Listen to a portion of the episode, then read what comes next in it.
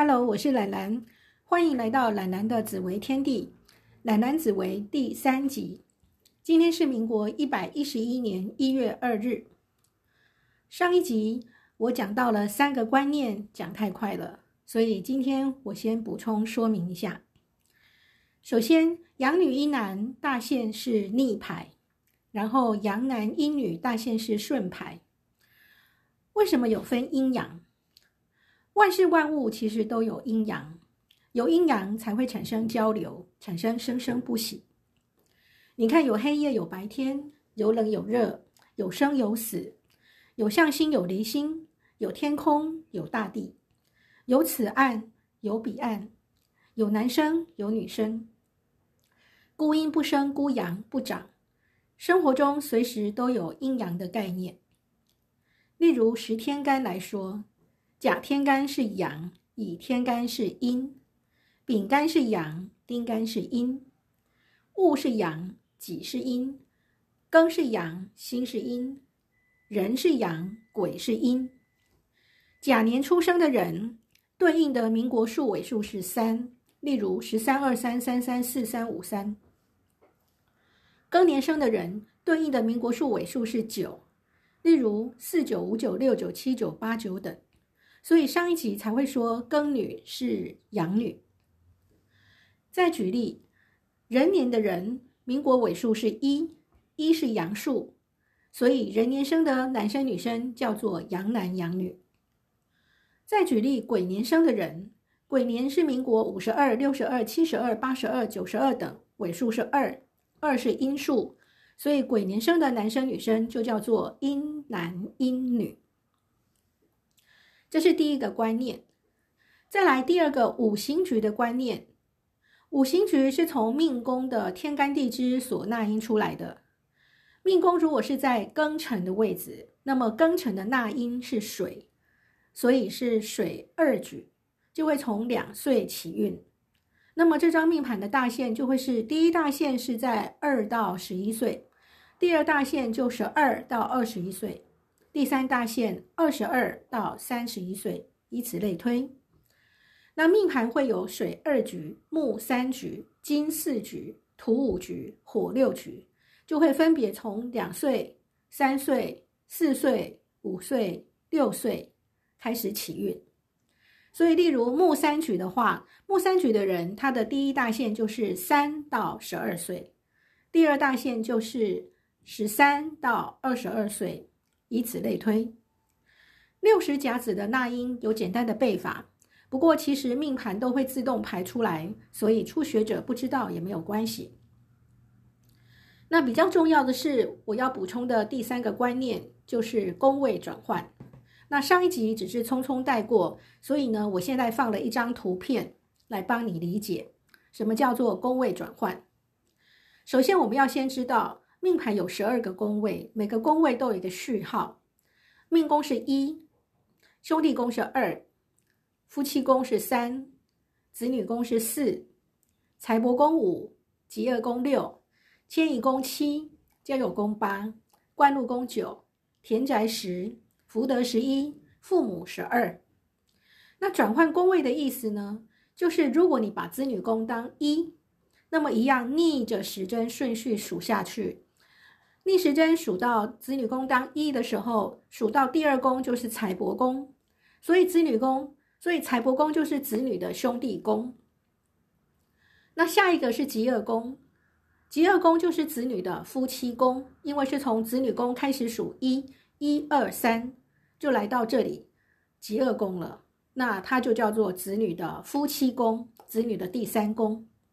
再下一个迁移宫就是子女的子女宫，再下一个交友宫就是子女的财帛宫，依序这样子定下去，这叫做转转换宫位。再举个例子，以父母宫立太极当一，那么逆时针如果数到六，那是不是就是父母的吉厄宫？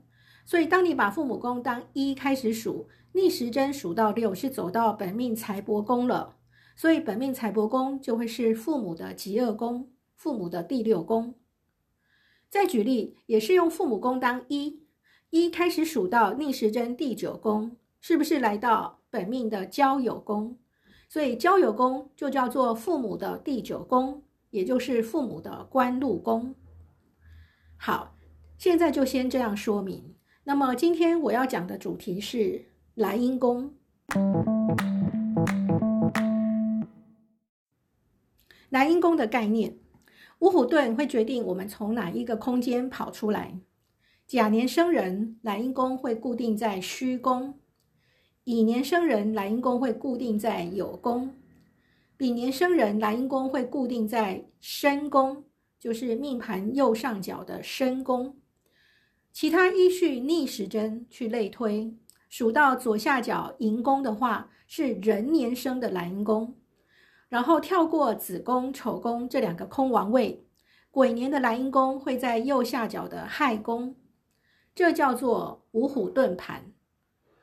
天干有十个，可是命盘上有十二个空间，所以新年生和壬年生的人会有两个莱茵宫。其中在子宫跟丑宫的这两个莱茵宫，你可以论，也可以不论。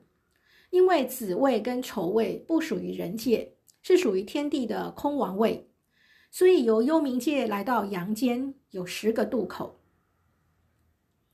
先天的五虎遁盘，因为是先天，是在尚未投胎出生之前的茫茫深空中是阴，所以天干要逆步，而出生之后转阳了，有了今生的命盘了，那命盘上的天干符号。甲乙丙丁戊己这些就要顺步，流年流月流日会随着天干能量启动，就随着天干顺时针一格一格数下去。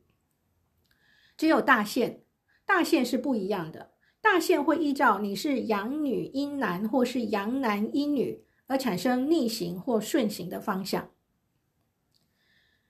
由莱茵宫所飞出的四化是定数。定生命的格局，这个定数类似佛家讲的定业，业力现前，在今生结果了，成熟了，是你累世习气，一生一世能量不灭，这部分最难改，也没得回避。而大限飞的四化、流年的四化或者流月的四化等等，这些是降为今生之后天干能量发动。虽然这也是命盘上早就不好的局，但是这些后天发动的能量，你还是可以选择与之相应或是不相应。你可以选择深入发挥，或者轻轻带过、飘过、路过，不与之起舞。这些莱茵宫以外的宫位所飞出的四化，是今生的变数。一个是今生的定数，一个是今生的变数。定数跟变数。消失在我们活的三维空间里，随着时间的推移，这些因为时间带出来的变数，增加了我们要完成今生定数的困难度或容易度。人生因为这些能量的流动生灭而充满着故事。到底老天在你命程的每个关键时刻，为你安排怎样的孽缘或良缘、陷阱或是机会？来跟你的原业情债的生命剧本做搭配，今生的你演的好不好？会不会过关？会不会重蹈前世的覆辙？你是否能圆满完成生命的功课？其实你也已经在为下辈子的命盘种下布局的因了。想想看，今生如果讨债讨过头了，下一世就换你欠他了。所以该逃的时候，你是可以理直气壮的，但是下手千万不要太狠太重，免得下辈子还有牵扯。人生中有些是你欠的债，有些是你该得的福，该给我们给，该得我们得，在施与受之间，只要都做到平衡了，你的生命也平衡了。如果可以选择的话。我们的莱茵宫要选哪一个？生年四化要放在哪些宫？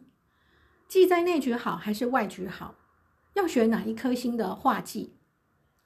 莱茵夫妻的会不会是来学习感情的功课？今生要来历练感情的曲折？莱茵兄弟的会不会有跟哪一些人说好，今生要再来结兄弟姐妹情缘的约定？莱茵官禄的是不是累世有非做好不可，但还没有完成的志业？来因交友的，是不是有累世难忘的好朋友？而来因迁移的，会不会有你梦想中的远方？来因命宫的，是不是有你坚持今生坚持要自己完成、自己体会的人事物？来因宫在六内宫的，今生的主导权比较会在自己手上。六内宫指的是命盘里面的六个偏属于自己的宫位，例如命财官福田吉，而六个属于他人宫位的叫做他宫，又叫做六外宫。这六外宫。分别是父子、兄友、夫谦。莱茵在六内的叫自立格，莱茵在六外的叫他应格。那么自利格当中，来因在命、在财、在官的，是要靠自己奋斗；而来因在六内当中的福德、田宅、极恶的，除了自立当中，还会有一些庇应的成分。而莱茵在六外宫叫他应格，人生中许多事件的发生，常常都是因为别人的带动而发生的。复命归根，就是要我们善待莱茵宫。套句很流行的话，叫做莫忘初衷。莱茵宫就类似我们灵魂的初心，我们为何而来？由哪一个空间出现？带着什么样的先天化气来到人间十二个宫位？等待时间启动，来历练悲欢离合、喜怒哀乐。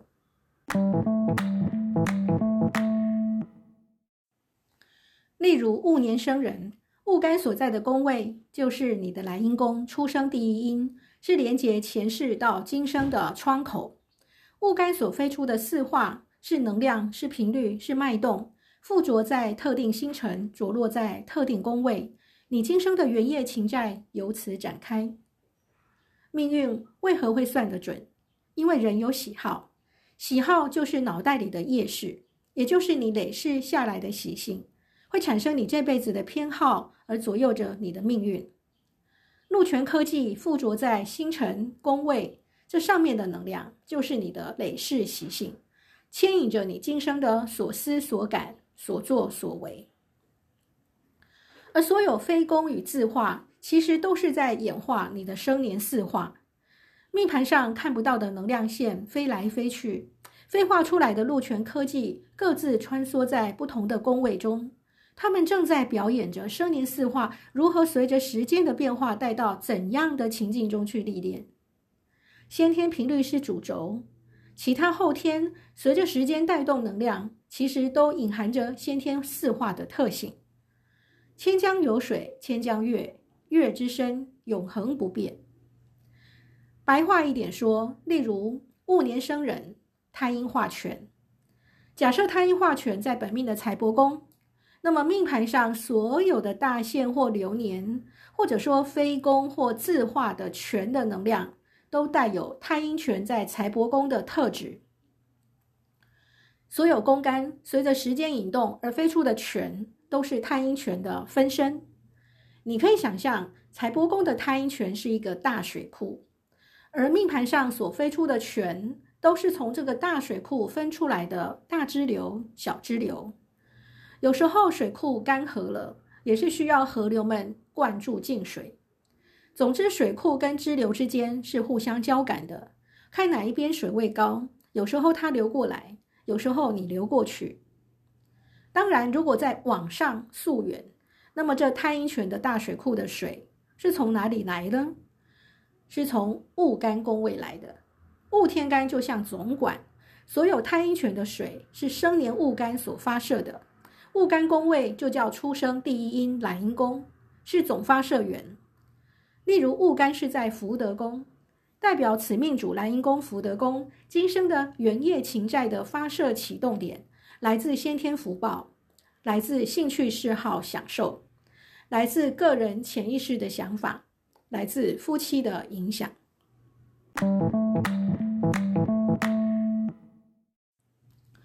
生年四化是你先天主核心的振动频率，随着时间流动，后天能量振动会依照不同十年的大限天干飞出不同的四化，而有后天的振动频率叠加上去。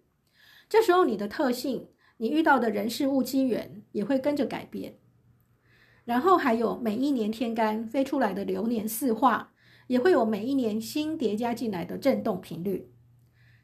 时间一直在动，命盘的一格，你可以当十年，也可以当一年，也可以当一个月，甚至当一天或一个时辰。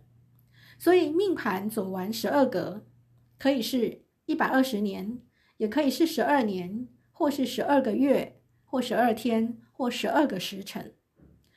其实分分秒秒能量都是在动的，人的心念也会随之变动。走到某一宫，它所在的天干就发挥作用，就引动出那个天干飞出的化气，就是要各位背熟的十干化气。大限停在某个宫位十年，那么就会有这十年天干的能量。例如大限命宫走到甲的宫位，那么这十年的甲宫干会飞出连破五阳，就是廉贞会化禄，破军化权。武曲化科，太阳化忌。那如果流年还来到某一个宫位，比方说是丙宫位，那么这个流年就会有丙宫干当值日生，飞出连哦。丙年是同基昌连，天同化禄，天机化权，文昌化科，廉贞化忌，这样的流年四化的能量，每个月呢也会走到某一个宫。那么就会有那个月宫干当值日生飞出那个流月的四化能量，在更小单位还有流日，还有流时，只不过大方向我们抓生年四化、大限四化、流年四化来结合每年的你自己，每个不同阶段的你自己，以能量大小和影响的时间看，生年四化一生一世永存，大限四化有十年的效力。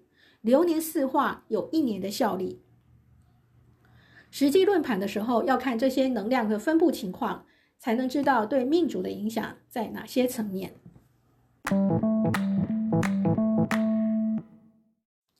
今天这一集就到这里，很感恩有这个机缘跟喜欢斗数的你们交流了我对斗数的体会。我打算做到第五集节目就好，因为我有点偷懒，真不好意思。如果开启了你对斗数的兴趣，也是好的。术数不是迷信，是文化宝藏。斗数的派别太多了，只学星辰是不够的，除非你只是把它当人生哲学来欣赏。那么，把星辰特质了解的精透，也是很迷人了。但是，你真想要把斗数学通，一定要参考四化，四化能量的引动，才能见吉凶。星宫相搭在一起，组合出的象意可以以一类万象，非常有趣。希望这五集的播出能在各位心中播下种子。第四集我会浅谈生年四化在不同宫位的状况。第五集我会谈禄权科技的属性。感谢您的收听，下次再会。